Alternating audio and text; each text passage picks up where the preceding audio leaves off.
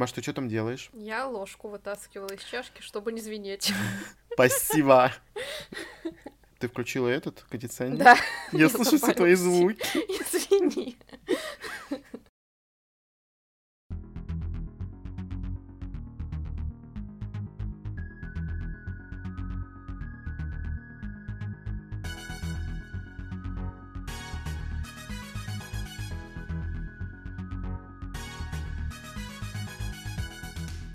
Всем привет! Привет. С вами книжный подкаст Reds and Heads. И мы его ведущие Маша и Игорь. Сегодня мы решили поговорить об экранизациях, поскольку они являются все-таки а, тоже неотъемлемой частью книжной темы, литературной темы, потому что Экранизация — это в первую очередь э, фильмы, снятые по книгам, или сериалы, как сейчас, наоборот, более стало популярно.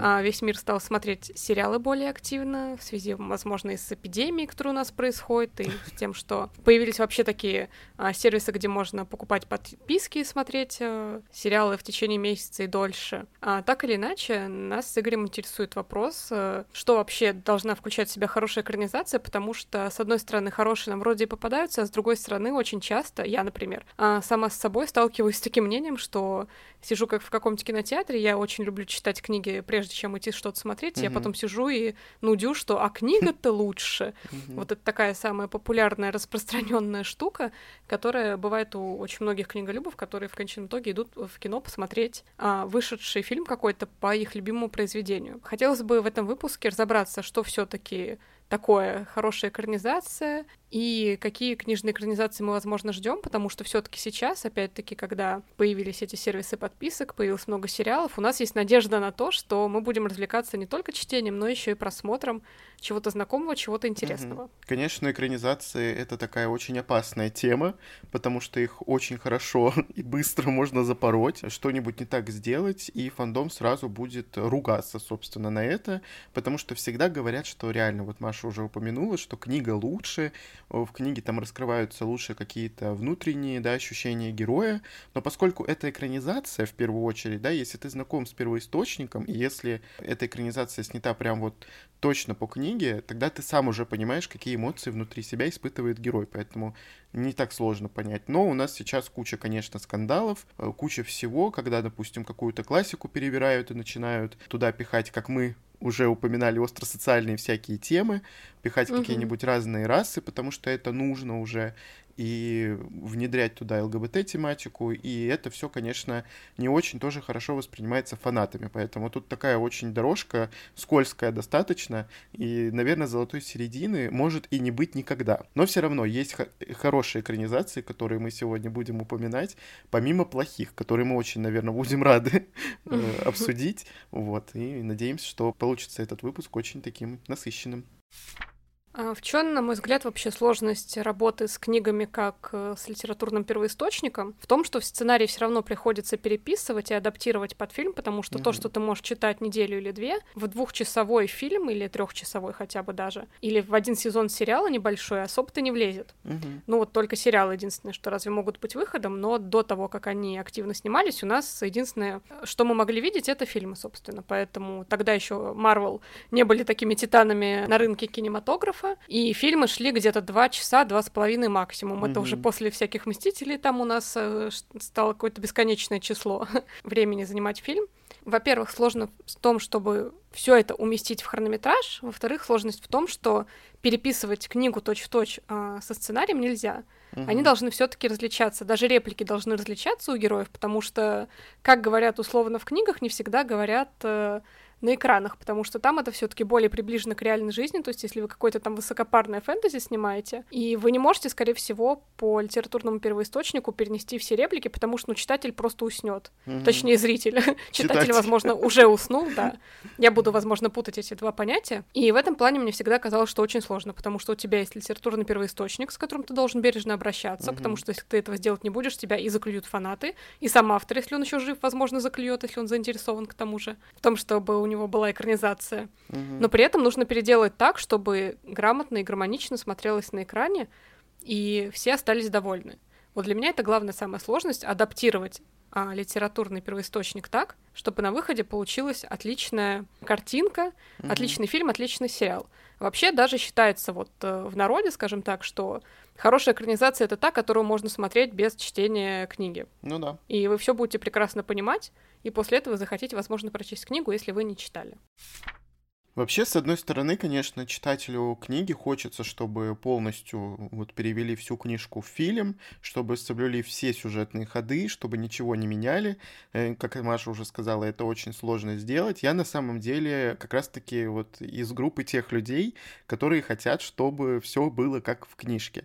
Не знаю почему, но это, наверное, скучновато как-то, потому что если поменять там, допустим, финал, будет поинтереснее, как мне кажется. То есть для тебя что-то такое неожиданное. Ну, не знаю. И вот мне очень очень нравится, когда в экранизации, даже если меняют реплики те же, все равно бывает из книжки какая-нибудь строчка да есть. Это очень такая хорошая, не то чтобы даже отсылка, это прям такое трепет, трепетное отношение к оригиналу, книге, и я всегда, когда такое встречаю в экранизациях, если я читал книжку, мне всегда приятно, в общем-то. И вот я хотел спросить у Маши, строго ли она к этому относится так же, и нужно ли, чтобы тебе вот прям вот подали то же самое, что в книге, даже несмотря на то, что это сложность? Ну, я очень люблю, когда фильмы и сериалы очень близки к оригиналу, литературному, но при этом я понимаю, что если совсем не будет никаких отхождений или разночтений каких-то а, в сюжете или в месте действия, допустим, то будет достаточно скучно сидеть и смотреть тому, кто читал, потому что, в принципе, вы будете знать каждый а, ход угу. фильма, и хотелось бы, чтобы он тебя все-таки немножко удивлял. Единственное, к чему я прям, ну, строго отношусь, мне важно, чтобы персонажи более-менее походили на то, что я себе представила в голове по описанию автора. Допустим, когда вот после написания «Проклятого дитя» внезапно начали устраивать э, спектакль в Англии, показали кадры, где Гермиона была темнокожая. Mm-hmm. У меня, если честно, случился разрыв шаблона, потому что, ну, во-первых, э, в книге она написана все равно не так, да, там не упоминалось прямо, что она была бледнокожей и так mm-hmm. далее. Но упоминался цвет ее волос, что у нее розовеют щеки, там, что она бледнеет, когда холодно и так далее, что у нее каштановые волосы, и в фильмах мы видели все таки а, там было семь частей, восемь mm-hmm. частей фильмов, мы видели одну и ту же Гермиону, и вот мне кажется, делать вот такое это просто неуважение ко всем, кто смотрел все фильмы и читал все книги, потому что, ну, а, нельзя вот так просто открещиваться от того, что было до этого, мне кажется. А в плане каких-то сюжетных вещей, мне кажется, важно, чтобы конец был таким, каким его написал автор,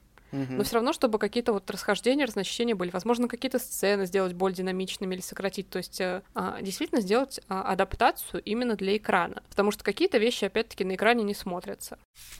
И вот если говорить о прям хороших экранизациях, о хороших примерах, то я бы хотел сказать то, что мне больше все-таки нравятся сериалы, а не фильмы, потому что, ну, сериал у них э, больше такой хронометраж, там может быть 10 серий по 40 минут, это не вот 3 часа, в которые мы впихиваем, 2,5, 2, в которые мы впихиваем весь сюжет и вот идем галопом по Европам. Конечно, есть очень плохие варианты, когда ты сидишь и смотришь какую-то растянутую непонятную вещь, и по итогу лучше было бы сделать из этого обычный фильм, и не сериал на несколько сезонов.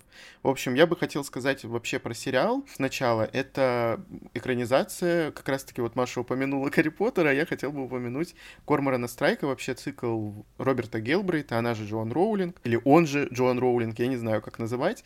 И на самом деле вот из-за того, что автор принимал участие в экранизации, получилась очень-очень приближенная версия, потому что там сохраняются и сюжетные ходы, там сохраняются реплики персонажей, там абсолютно точно попадание в героев, то есть это полнейшая экранизация. При этом это не сериал на там 10 серий, 20, да, это сериал вот где там 3-2 серии максимум на одну книжку. Мне кажется, это один из таких важных вариантов. Но э, тут тоже есть но, можно было бы назвать это таких средних экранизациях, то что если вы не читали первоисточник, в принципе, понять немного сложновато некоторые из сезонов, так скажем, да, где там по две серии. Вот, и поэтому э, я считаю все равно эту экранизацию одной из таких э, лучших, можно сказать, в плане том, что вот реально подошли к оригиналу хорошо, скорее всего, потому что принимал участие Джон Роулинг, собственно. Я тоже начинала смотреть этот сериал, а, проблема в том, что мне очень не понравилась книга, я не стала ее дочитывать, и угу. в этом плане сериал у меня пошел пободрее, потому что на книге я прям засыпала. Она мне казалась какой-то бесконечной, какой-то нудной, угу. с какими-то провисающими эпизодами. И вот некоторые, как мне показалось, эпизоды занимали по времени, а в сериале все-таки меньше. А, ну, понятно почему, потому что ты не вынужден его читать со своей скоростью, а тебе его сразу показали картинкой, и все, как бы mm-hmm. он кончается. В этом плане для меня был большой плюс, но опять-таки я не могу судить а на сто процентов, потому что я смотрела первые два сезона, получается. И, в принципе, все. То есть э, одну там книжку я не дочитала, первую самую. Если говорить э, про сериалы, в принципе, а потом уже вернуться к теме Джоан Роллинг, потому что мы сегодня ее, думаю, еще упомянем, а, правда, немножко в другом контексте. Мне из сериалов, наверное, больше всего сейчас все-таки нравится Энн, а, который является в каком-то смысле очень сильным отхождением от канона, что называется, от книги, потому что книга очень маленькая, но mm-hmm. ее превратили в три сезона сериала с достаточно значимыми такими расхождениями, дополнениями и так далее. Но а, при этом очень выдержана атмосфера произведения, очень выдержан его дух, и персонажи очень похожи на свои описания в книгах mm-hmm. в книге точнее. Что для меня было главным плюсом вот в этих дополнениях, это то, что мир расширился. А, помимо основной сюжетной линии мы увидели какие-то побочные истории обитателей вот э, того предместья, где жила Энн со своими, получается, приемными родителями. Mm-hmm. А, какие-то мы увидели стороны ее лучших друзей или одноклассников.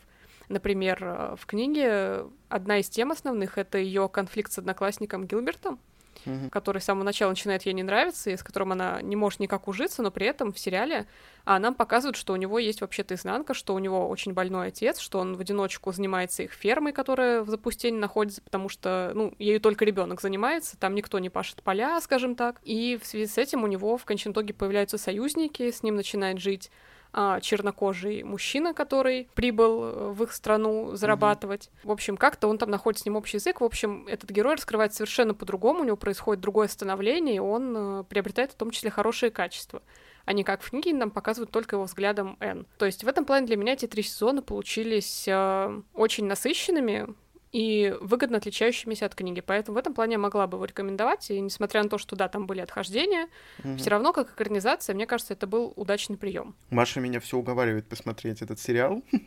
я не я скажу, уже что... смирилась. смирилась? Нет, он у меня добавлен, поэтому я, ну, когда-нибудь, возможно, когда у меня появится настроение, вот ты знаешь, мне нужно настроение определенное. Я, я уже даже не намекаю, я уже даже перестала тебе напоминать про это, поэтому я уже ну, смирилась. Он на Netflix, а мы каждый месяц не подписаны на него, поэтому извините. Дальше я хотел бы упомянуть такой интересный момент. В общем, я уже, наверное, рассказывал то, что один из моих самых любимых фильмов — это «Дьявол носит Прада» из-за вот этой вот внутренней кухни журнала, потому что не так много об этой истории рассказывается, вообще об этой работе в целом. Я никогда не читал книжку, до момента, вот пока я, собственно, ее не прочитал вообще. Что я разговариваю, как я сегодня.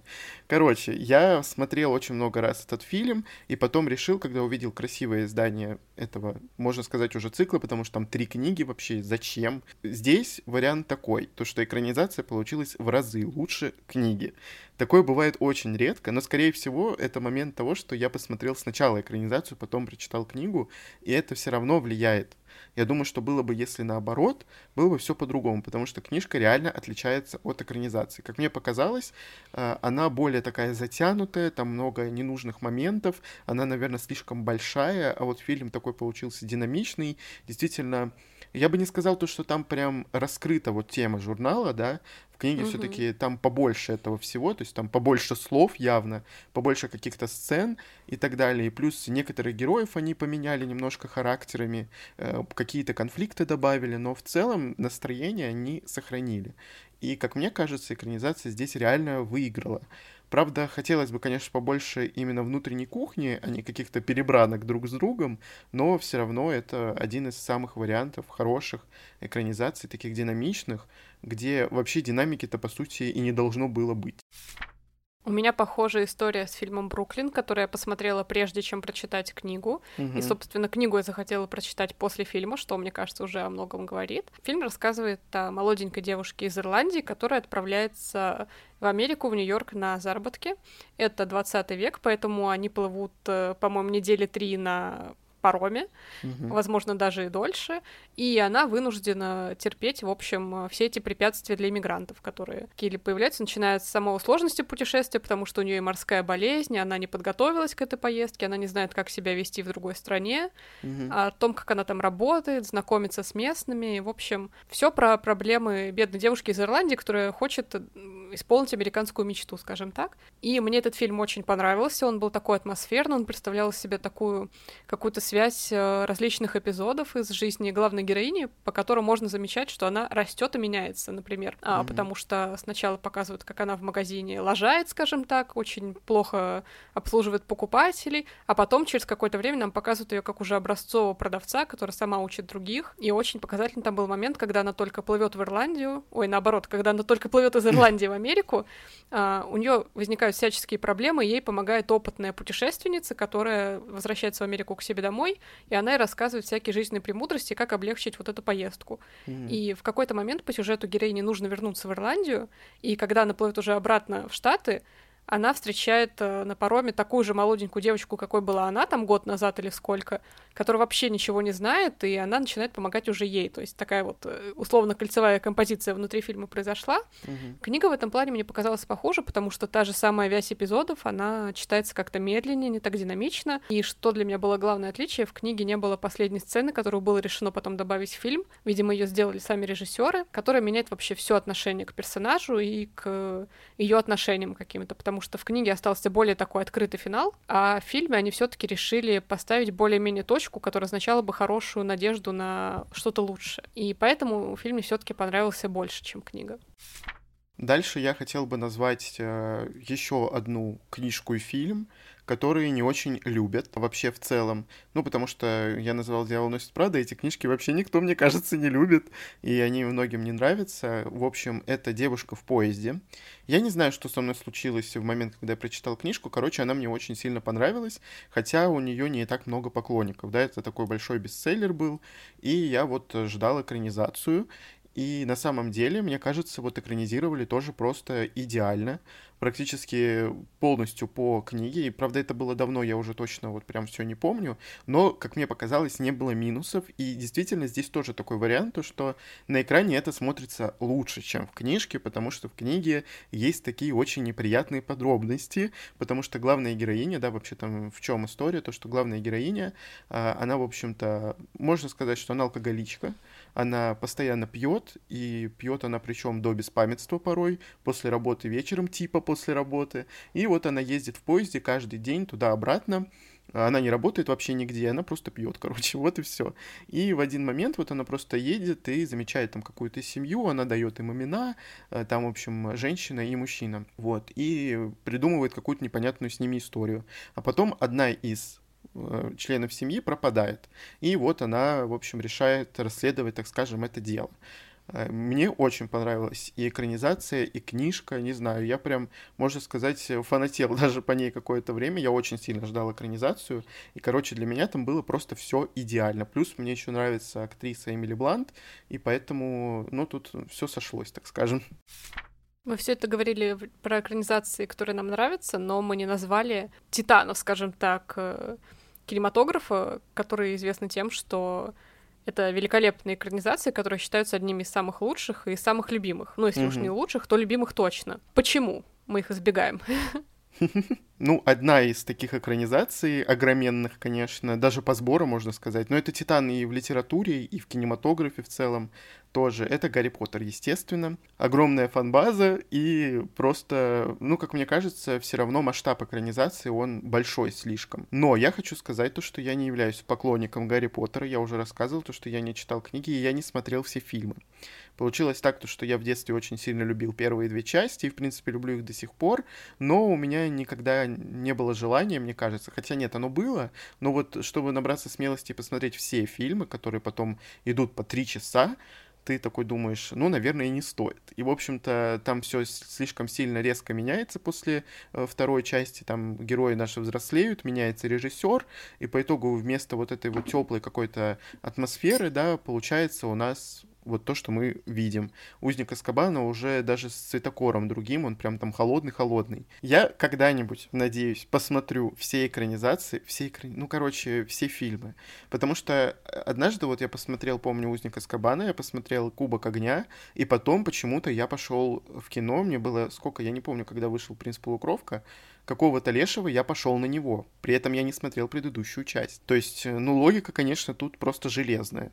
Вот, и я до сих пор, кстати, помню этот фильм, э, помню сюжетный ход, который случился в конце этого фильма, собственно, и поэтому надо когда-нибудь мне посмотреть. Но Маша у нас спец, поэтому давайте, даю слово ей. Ну как спец? Я просто смотрела все фильмы по 250 раз, но единственное, что вот есть такая тенденция, что чем дальше следующая часть, тем как бы меньше я смотрю этот фильм. Mm-hmm. А, потому что, как и у Игоря, мои самые любимые это вот первые две части, опять-таки просто потому, что их снимал другой режиссер. No. И это очень видно. А, все-таки, мне кажется, очень грустно, что сменился все-таки режиссер, там потом сменился актер у Дамблдора, к сожалению. Не все mm-hmm. это замечают, кстати говоря. Очень многие удивляются, когда говорят, что это разные люди, хотя они выглядят абсолютно по-разному. Ну, то есть, не знаю, как так можно. Видимо, детское сознание все как-то изменяет, и мы не запоминаем. Я читала все книги, соответственно, тоже по 250 тысяч раз, и то же самое, чем позже следующая часть, тем как бы меньше я ее читала, но все равно это очень большое число mm-hmm. в итоге получается. Мне кажется, что у первых двух частей очень правильная атмосфера в плане того, что там Гарри еще ребенок, и для него Хогвартс это еще что-то такое необычное, волшебное действительно, и эта атмосфера очень передана в первых двух частях, особенно потому, что там был упор и на Рождество, и на Хэллоуин, на вот эти праздники, которые они там отмечают. Mm-hmm. То есть э, эта школа выглядит гостеприимно и приглашает к себе. И мне кажется, что третий курс у Гарри был не самым худшим, несмотря на то, что там начинается вот уже некая темнота в плане, что он впервые сталкивается с дементорами, но при этом там есть и светлые пятна, потому что он э, впервые находит э, родного себе человека. Угу можно сказать, члена семьи своего крестного. И то, что он обретает этого своего родственника, очень его радует и действительно дает ему надежду на то, что у него следующая жизнь его будет лучше. А, уже там, начиная с конца четвертой части, только совсем наступает мрак, с которого я могла бы назвать адекватным вот действительно такую холодную а, цветопередачу и постоянную мрачнину в фильмах. И... Ну, в целом, в общем, видно, что даже по сценарию, что другой режиссер, и, если честно, это немножко грустно еще, потому что каждая следующая книга, она все толще, толще толще, а фильмы в принципе, хоть и удлиняются по чуть-чуть, но все равно они вмещают мало. И поэтому что-то сократили, очень многое, что хотелось бы увидеть. То есть, например, вообще вырезаны домовые эльфы из последних частей, на которых Гермиона была помешана. Вырезано очень много каких-то моментов, например, как там, а, в то ли в пятой, то ли в шестой части, я не помню, появляются братья Рона, самые старшие, которых нам никогда в фильме не показывали, кроме mm-hmm. вот там в седьмой части, когда они к ним в коттедж приезжали. Mm-hmm. Скрыты какие-то закулисья семьи Уизли, которые были важны для Гарри. То есть очень много каких-то, пусть и бытовых моментов, но атмосферных моментов, была утеряна в экранизациях, и мне за это немножко обидно, потому что все-таки они тоже передавали настроение, и вот за что я люблю эти книги, за то, что ты вместе с Гарри пребываешь вот в волшебном мире и узнаешь много нового там. Mm-hmm. И наслаждаешься тем, что ты там живешь. Я понимаю, что фильмы не могли дать такого ощущения, конечно, но вот первые два, они с этим справлялись, мне кажется, на сто процентов. Поэтому для меня, хоть это и прекрасная экранизация, но с каждым годом я почему-то все больше расстраиваюсь из-за того, что все-таки не прям все они вместили, не все, что хотелось бы. И следующий титан экранизации, да, опять же, и литературы, и экранизации, вот это всего. Это «Властелин колец», который Маша очень сильно любит. Я в детстве тоже смотрел э, все эти три фильма, читал когда-то «Хоббита», и хочу сказать то, что я тоже не являюсь фанатом. Наверное, все таки это важно зацепить вот эти вот детские эмоции, подростковые эмоции, потому что они такие более яркие, и когда ты уже в осознанном возрасте что-то такое читаешь или смотришь, уже, ну, не такие какие-то впечатления, что ли. Ты как-то не цепляешься за фандом, не знаю, как это назвать. И я недавно, когда у нас показывали снова э, «Властелин колец» спустя 20 лет. Э, в общем-то, я посмотрел первую часть в кинотеатре, и я так и не решился смотреть дальше. я не знаю почему. Меня останавливают вот эти вот трехчасовые фильмы. И опять же, я бы хотел прочитать книги.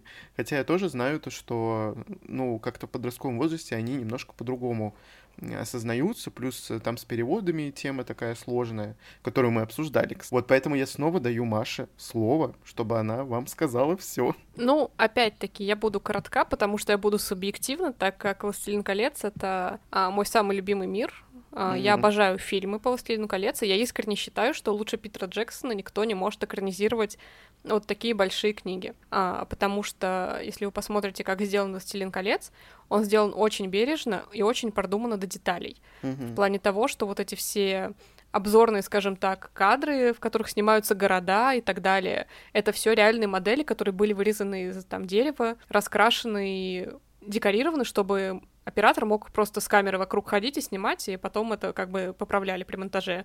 Mm-hmm. А, потому что они понимали, что в реальной жизни они вот прям точно такой же не найдут. Приходилось снимать э, поделки, скажем так. Проделана очень бережная работа с костюмами, с декорациями, с окружением, потому что Питер Джексон, когда начинал, в общем, работу над «Властелином колец», он сказал своей команде, что с этого момента, мы, как мы начинаем работу, я хочу, чтобы каждый из вас считал, что это мы не экранизируем книгу, мы снимаем реальный мир. Он реально mm-hmm. существует, и я реально хочу увидеть э, Средиземье.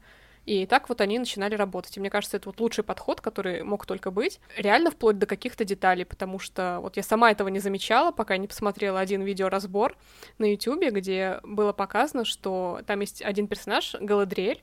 Она из первых эльфов, которые были рождены до прихода людей, получается. Mm-hmm. И она в Средиземье отправилась уже с другой земли, на которой им пути назад как бы нет, только вот в конце они уплывают на запад, скажем так. Вот она пришла оттуда, и она еще застала сияние двух волшебных деревьев, которые потом были уничтожены. Из-за этого у нее в глазах сохранился особенный свет. Mm-hmm. И Толкин в своих книгах очень часто делал на это акцент, когда там были сцены с Галадриэлью, что у нее глаза лучились каким-то светом. И Питер Джексон, когда снимал а, Кейт Бланшет в роли Галадриэль, попросил, чтобы напротив нее были установлены гирлянды с белым светом, и из-за этого кажется, что у нее в глазах сверкают звезды. Mm-hmm. А, это не сразу замечаешь, ты видишь, что они сияют, но ты не понимаешь, что она отличается от всех персонажей, потому что кроме нее такого ни у кого в фильмах нету. Mm-hmm. И это вот такая тонкая деталь. То есть даже вот настолько все это было продумано, я почему на этом заостряю внимание, просто потому что меня такой подход восхищает. Это самый бережный подход к экранизациям, который только может быть, мне кажется. Я уже не буду говорить про то, что персонажи подобраны просто потрясающе, а, потому что все очень как-то в характерны, все угадываются в своих ролях, и когда ты читаешь книги, ты легко потом представляешь на их месте актеров, поэтому в этом плане я очень люблю «Властелин колец». «Хобби» для меня немножечко послабее получился из-за одной любовной линии, которую пришлось добавить, чтобы не только чтецы книг пошли, скажем так, в кинотеатр. Но поскольку Питер Джексон снял до этого «Властелин колец», я ему прощаю эту ситуацию. Как они, конечно, умудрились снять три фильма по такой маленькой книге, я не знаю. По три часа, главное. Они добавили любовную линию, понимаешь? Все сразу на три фильма получилось. Теперь мы переходим к экранизациям, которые были хорошей попыткой. И одной из таких экранизаций я уже когда-то называл, это «13 причин почему». Там у нас одна книжка, которая рассказывает, в принципе, все, что было в первом сезоне сериала. Да, это девушка, подросток, которая, в общем, решила совершить самоубийство и записала 13 кассет, 13 причин, почему она это сделала и направила их, э, в общем-то, тем людям, которых она там упомянула. И вот такая вот у нас это получается история. Почему же я не очень люблю эту экранизацию? Как я ее очень люблю, мне очень нравится сериал, но я считаю то, что растягивать на 4 сезона это ужасно. При том, что у нас как бы книжка влазит в один, и оставшиеся три — это просто продолжение истории, накручивание сценария и режиссуры, собственно. И я не хочу сказать то, что это прям все было супер. Честно говоря, решение, которое они там приняли, э, в частности, да, в судьбе некоторых персонажей, мне не совсем по душе. Вот, но я все равно люблю этот сериал, мне он нравится, мне он запал в душу, особенно второй сезон, это был вообще какой-то разрыв сердца, честно сказать. Вот, ну, лично для меня.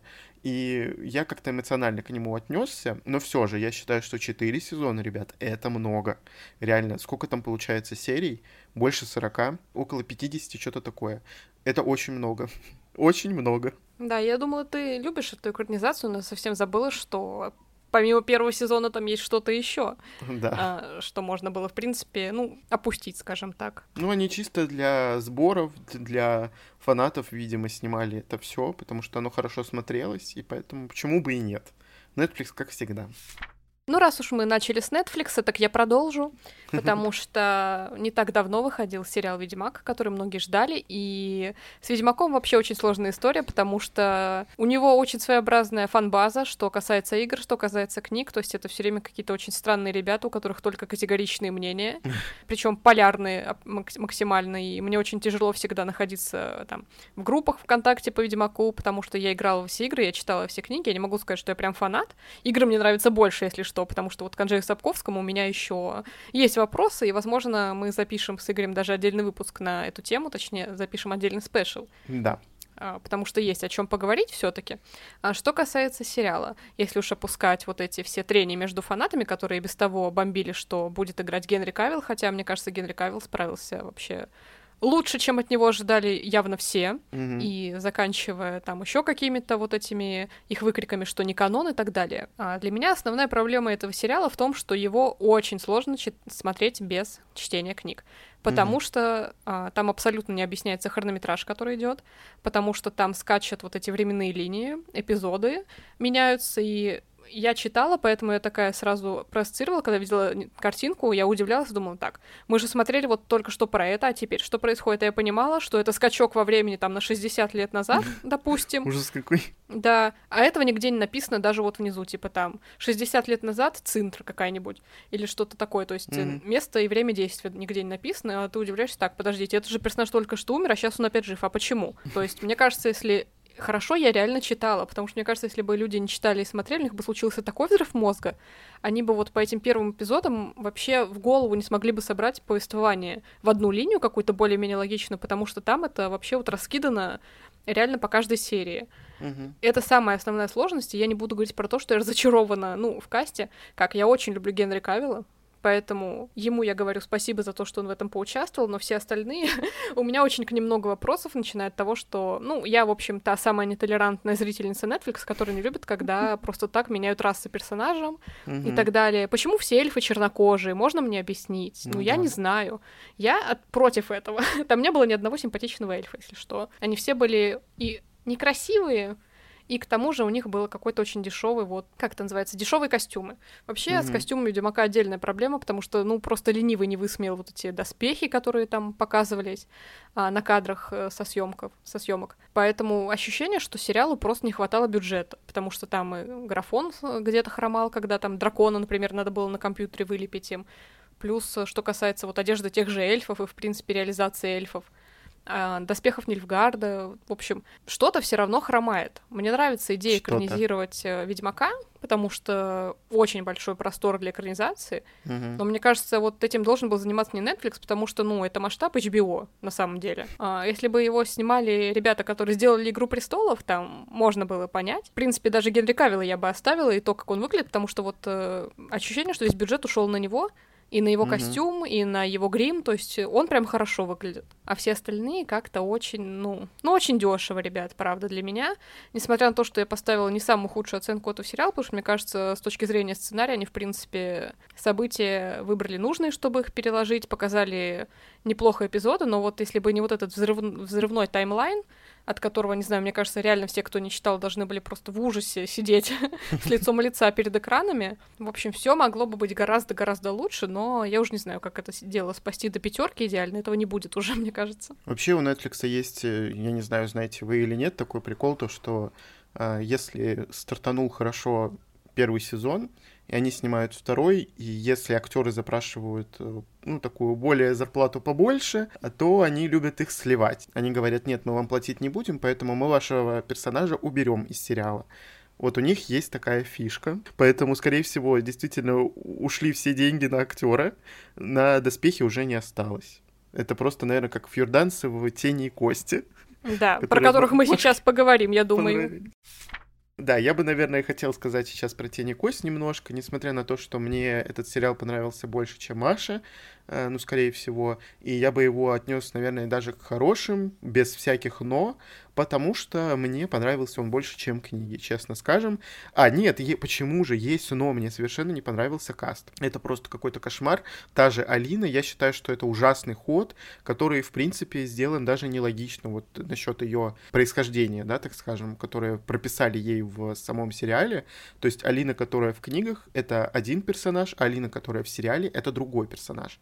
Я не знаю, зачем это было сделано, ну как, можно понять, да, по внешнему виду главной героини, э, актрисы, которая играет главную героиню, но вот эти серебряные волосы можно было бы хотя бы сохранить, потому что это очень э, такая хорошая отличительная черта для персонажа. Слушай, Тут она получилась очень блеклой. Что, Маша? ты же понимаешь, что у нее серебряные волосы появились не в первой книге. Но все равно у нее же светлые волосы в целом. Но они будут светлыми еще. Ты думаешь? Они будут. Да, я уверена в этом. Да. У Алины были темные в первой книге волосы, а потом, Разве? когда вот произошло У нечто, нее да, темные волосы, не светлые были? у нее были черные волосы, по-моему, и она, в общем-то, посидела после выброса магии одного. Ага, а я что-то Я не просто- помню. Ну вот ты помнишь, я тебе говорил, что я не Я запомнил помню. книги? Да, я помню. Ну, короче, мне кажется, вот этой актрисе эти волосы не подойдут. Возможно. И как бы вот эти вот рога олени, которые они ей в кожу вставили, это просто кошмар какой-то был страшный. Вот они вот так вот вылезали из кожи, у меня аж мурашки были. Ну, короче, мне, я не скажу, что мне прям не сильно не понравилось, но, а, честно сказать, я Лину не такой представлял. Я думаю, что большинство фандома тоже. Но зато мне понравилось, как вплели туда шестерку воронов, хотя многим фанатам не понравилось. И все мы знаем то, что будет отдельный сериал по шестерке, как раз-таки с тем сюжетом, который был в книгах насколько я знаю, это уже подтвержденная информация. Ну вот я тот человек, которому не понравилось, как это все дело переплели между шестеркой воронов, тенью и костью. К касту, в принципе, отнеслась хорошо, то есть мне даже Алина нравится. Мне не нравится, что в сериале начались поползновения на тему того, что а, начались ее ущемления, так как она шуханка, то есть mm-hmm. она из вот вымышленной страны Либардуга, которая как раз находится на востоке где-то, и там у жителей такая более восточная раса, но, блин, я не помню, чтобы в книгах э, был этот не конфликт как-то поднимался. Нафига вы это вот придумываете только ради того, чтобы поднять расизм? Ой. Ребят, зачем? Ну, как обычно. А, не, не могу понять. А, в принципе, реально, эта экранизация может считаться хорошей. А, тут дело вкусовщины, на мой взгляд, в моем случае, потому что, блин, мне не нравится, когда начинаются такие переплетения, я бы посмотрела гораздо лучше вот что-то отдельное, потому что ощущение у меня иногда было, что вот этих ребят добавили и не знали иной раз, что с ними делать, потому что в каких-то эпизодах э, они занимались непонятно чем, и в целом, ну, то есть я бы их э, линию вполне себе опустила, мне кажется, сериал бы от этого ничего не потерял. Mm-hmm. Ну, то есть я бы посмотрела вот про их ограбление отдельный зачем вклинивать их в историю Алины, я не поняла. То есть мне вот это не понравилось главным образом. Я из-за этого снизила оценку. Я там 4, что ли, по-моему, поставила тени кость. То есть для меня это не пятерка. Несмотря на то, что, в принципе, хорошая работа и с компьютерной графикой, и с костюмами, все равно могло бы быть лучше. Ну вот правда. Но у меня уже просто, мне кажется, предупреждение есть к Netflix, потому что я прям вижу, что деньги можно было вложить, но не вложили я не знаю, вот иногда прям вот видно, что средств не хватило, к сожалению. А мне показалось, что, в принципе, здесь все с бюджетом было очень хорошо. А, что... костюмов. Почему ну... они выглядят как бомжи? Я забыла про это. Опять, я тебе только что напомнила, Маша уже успела забыть. Я уже успела забыть. Это же красивые северные скандинавские мужчины, которые охотятся на ведьм, ребята. Они не должны выглядеть как, э, как бомжи. Я не знаю, как еще описать их костюм.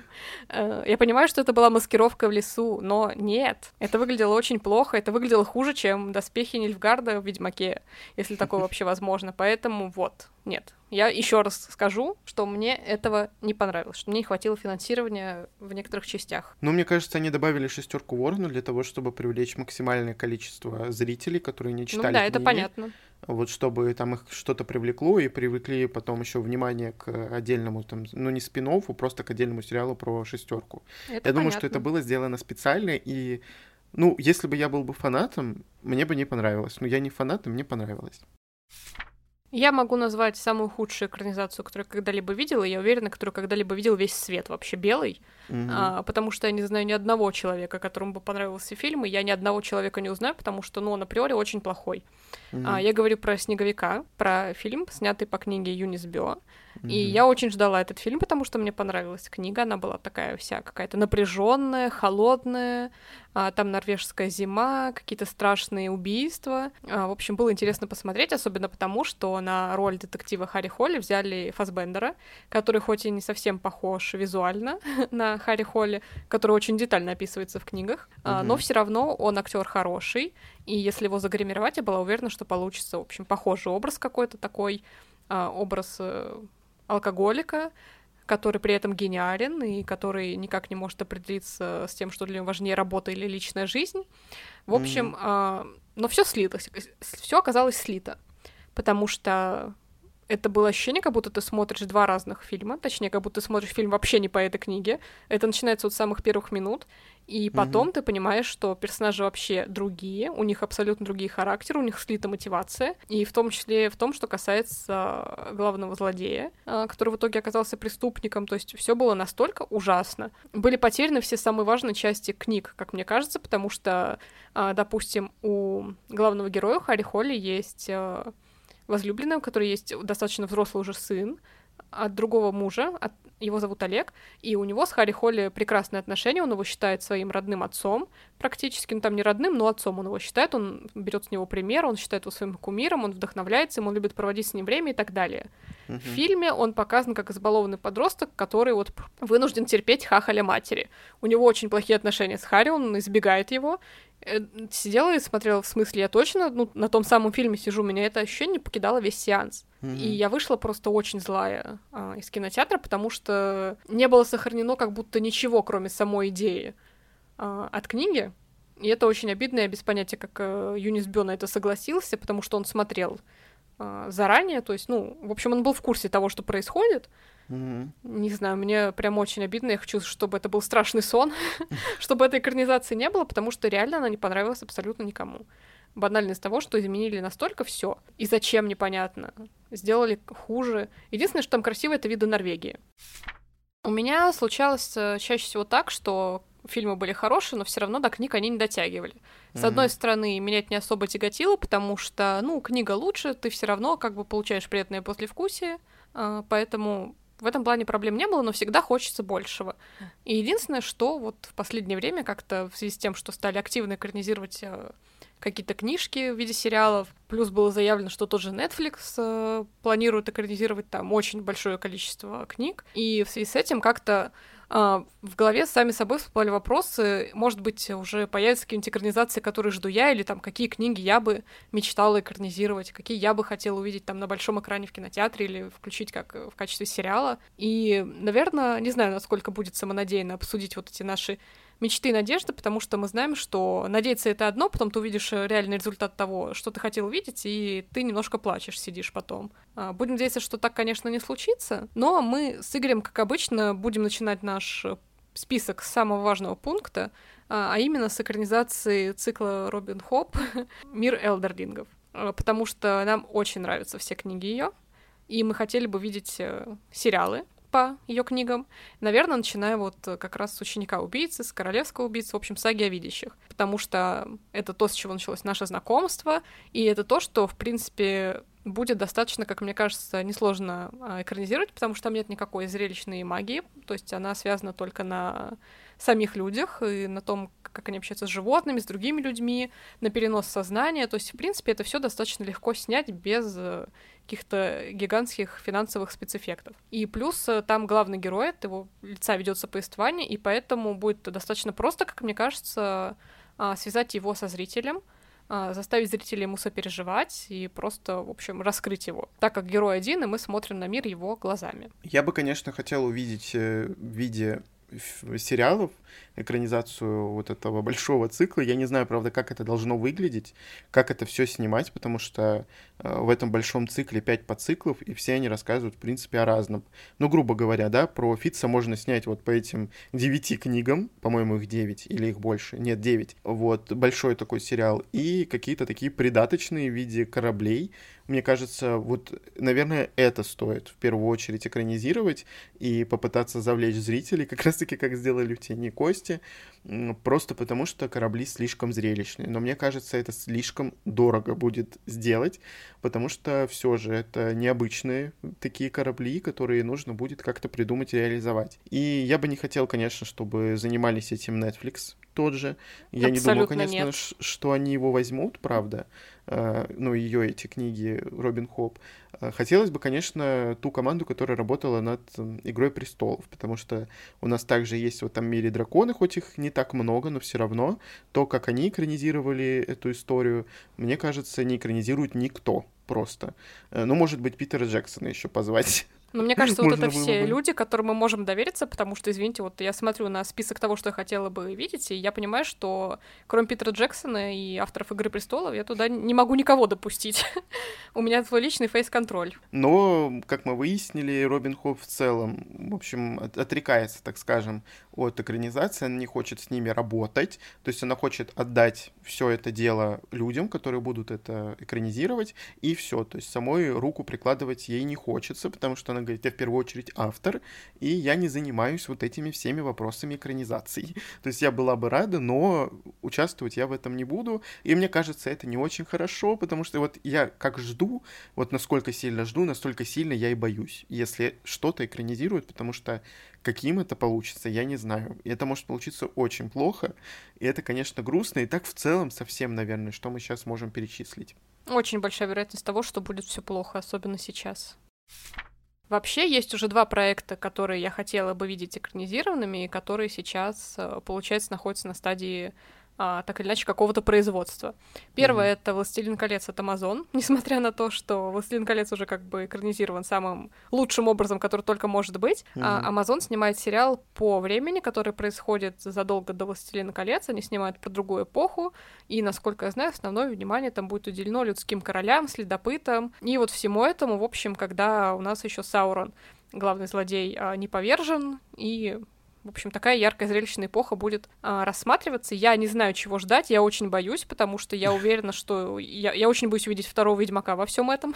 Mm-hmm. а, я рада, что они не будут трогать основную историю, которая была снята Питером Джексоном, поэтому очень боюсь, скажем так. Но новостей как бы мало, были некоторые фотографии а, актеров, которые будут участвовать в касте, но кем они там будут, нам не раскрывали, поэтому в этом плане пока тишина.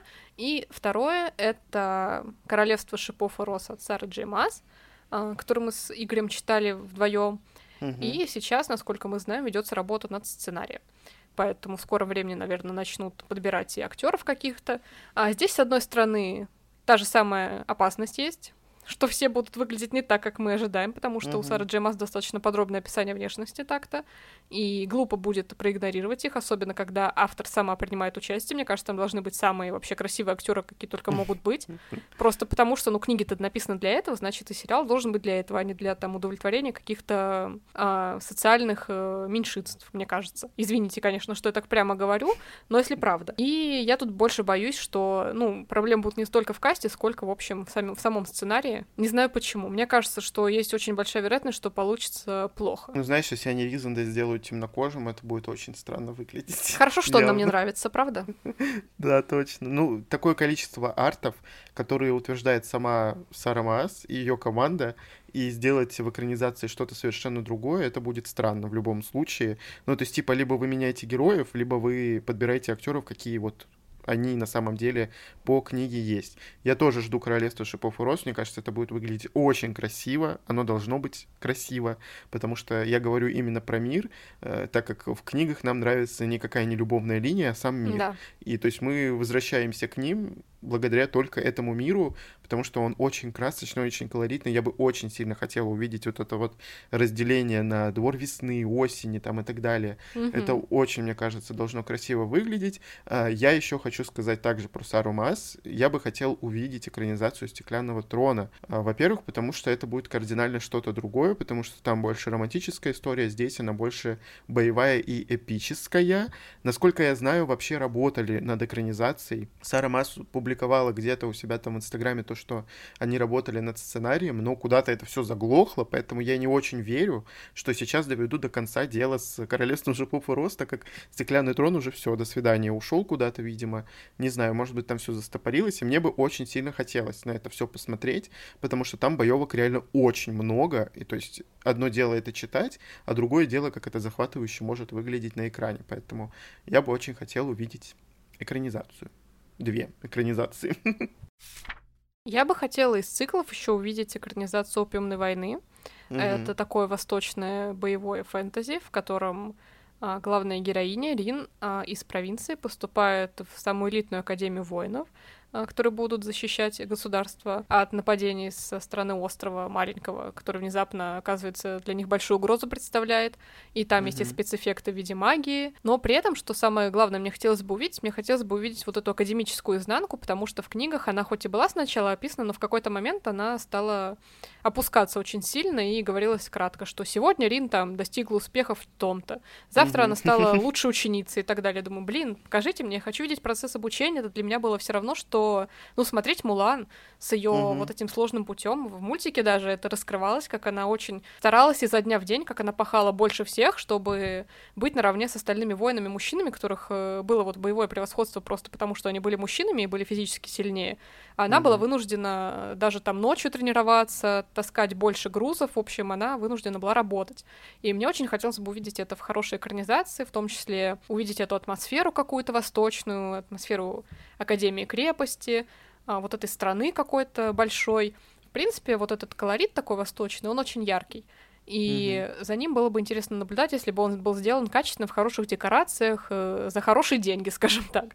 Поэтому мне опять-таки хотелось бы, ну, не могу сказать, что прямо HBO, но от какого-то такого крупного производителя мне бы хотелось видеть этот сериал. Правда, очень боюсь, что вот эта история как раз она очень подходит Netflix, ну да. у которых, ну, блин, даже выглядит что-то дешево. То есть э, из последнего, что мне приходит на ум, это Винкс. А, я ничего хорошего не могу сказать про этот сериал, и я очень боюсь увидеть что-то похожее, поэтому я даже боюсь мечтать об опиумной войне, а, поэтому... От Netflix. Да, да, да. Боюсь даже представлять, что кто-то вот кроме них может купить.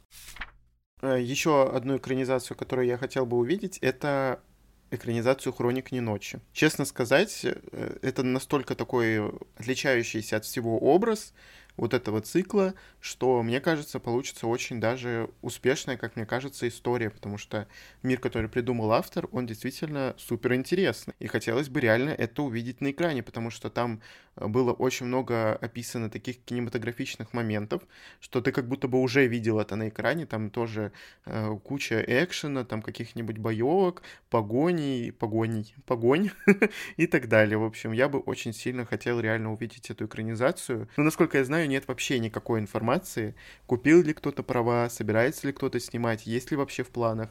Это очень прискорбно и печально. Мне бы еще хотелось, наверное, посмотреть сериал по Короне тьмы. А, во-первых, потому что, насколько мы знаем, двух последних частей не будет, их слили в одну книгу. Угу. Из-за этого, мне кажется, что-то там будет сокращено сильно.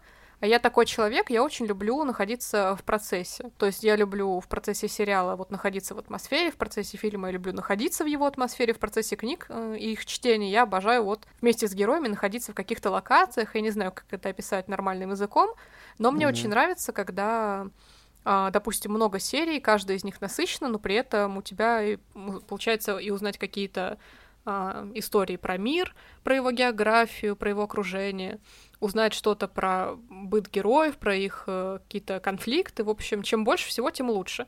И угу. мне бы хотелось в идеале, чтобы «Корона тьмы» была немножко расширена, несмотря на то, что это очень насыщенная и хорошая дорожная история с точки зрения литературы, потому что э, очень часто авторы грешат тем, что когда они пишут дорожную историю, у них часто эта ветка провисает. У них есть пустые эпизоды, потому что они не знают, чем заполнить вот этот путь.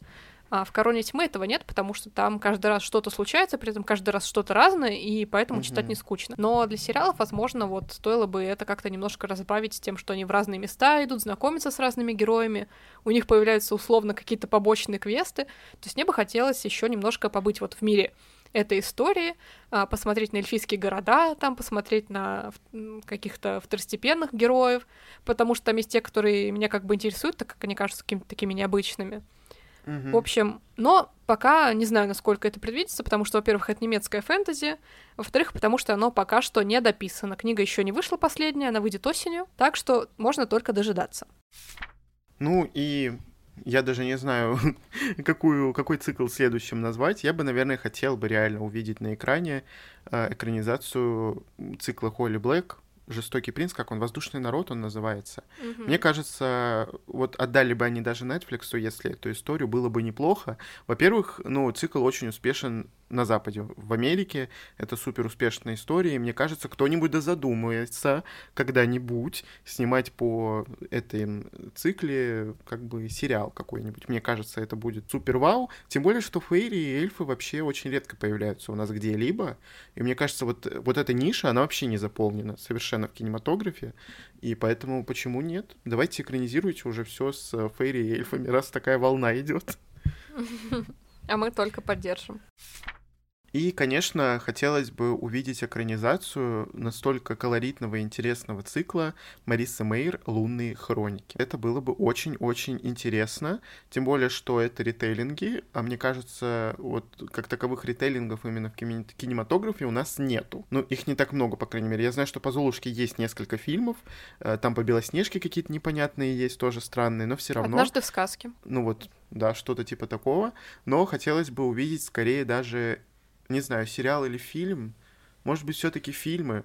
Не знаю, насколько сериал хотелось бы видеть. Но мне кажется, сериал легче снимать, чем фильм в любом случае.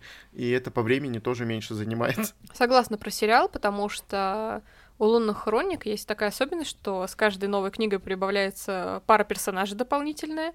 Из-за угу. этого каждая новая книга толще, толще, толще, в то время как, мне кажется, в случае с сериалом это было бы гораздо больше возможности сделать органично. Это угу. выглядело бы по-другому совсем. А, потому что когда постепенно в течение сезона вводятся новые герои, это смотрится окей. А не когда ты прочитал книгу, у тебя два новых, прочитал книгу, у тебя еще два новых и так далее. В общем, книга реально растет в объеме, ты тратишь все больше времени на чтение, несмотря на то, что они легко читаются. В сериале, мне кажется, это можно было бы сделать более незаметно для зрителя. И поэтому, а, возможно, эти книги как раз были бы удачной экранизацией для сериала. Ну и плюс там очень такой атмосферный мир, он фантастичный. А, там есть и космос, и Луна, угу. и какие-то спутники, и Земля уже такая видоизмененная, где есть андроиды. То есть это такая, ну не то что альтернатива Звездным войнам, но тоже яркая такая фантастическая сага была бы. Угу. А, тем более, что она не такая уж и большая, и реально можно было бы спокойно снять, не боясь о том, что вы там не, не влезете вот в эти книги. Возможно, даже там на парочку сезонов это дело бы зашло.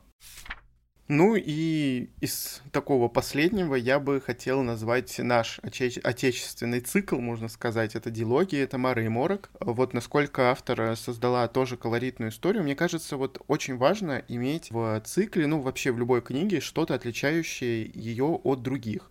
Да, вот то, что мы сейчас называли, в принципе, э, это отличительные очень истории, которые не похожи практически ни на что. То есть они будут реально выделяться. Не вот из массы вот этих вот сериалов, которые на Netflix подростковых непонятных. И mm-hmm. Мара и Морок, я думаю, что если когда-нибудь кто-нибудь возьмется, то, скорее всего, это будет экранизация у нас в России, я думаю. И это было бы очень неплохо. Но, конечно, я боюсь, что это могут загубить все дело. Вот, но должно быть очень красиво, как мне кажется. Вот один этот красный плащ делает всю картинку уже. Большой получился выпуск, очень много всего мы успели сказать про разные фильмы, про разные экранизации, которые нам понравились, которые были не очень и которые были совершенно плохими. И хотелось бы, конечно, от вас, возможно, что-нибудь такое услышать. Ну, да. Ну, а мы, как обычно, можем встретиться с вами еженедельно по средам на всех подкаст-платформах. Всем пока! Пока!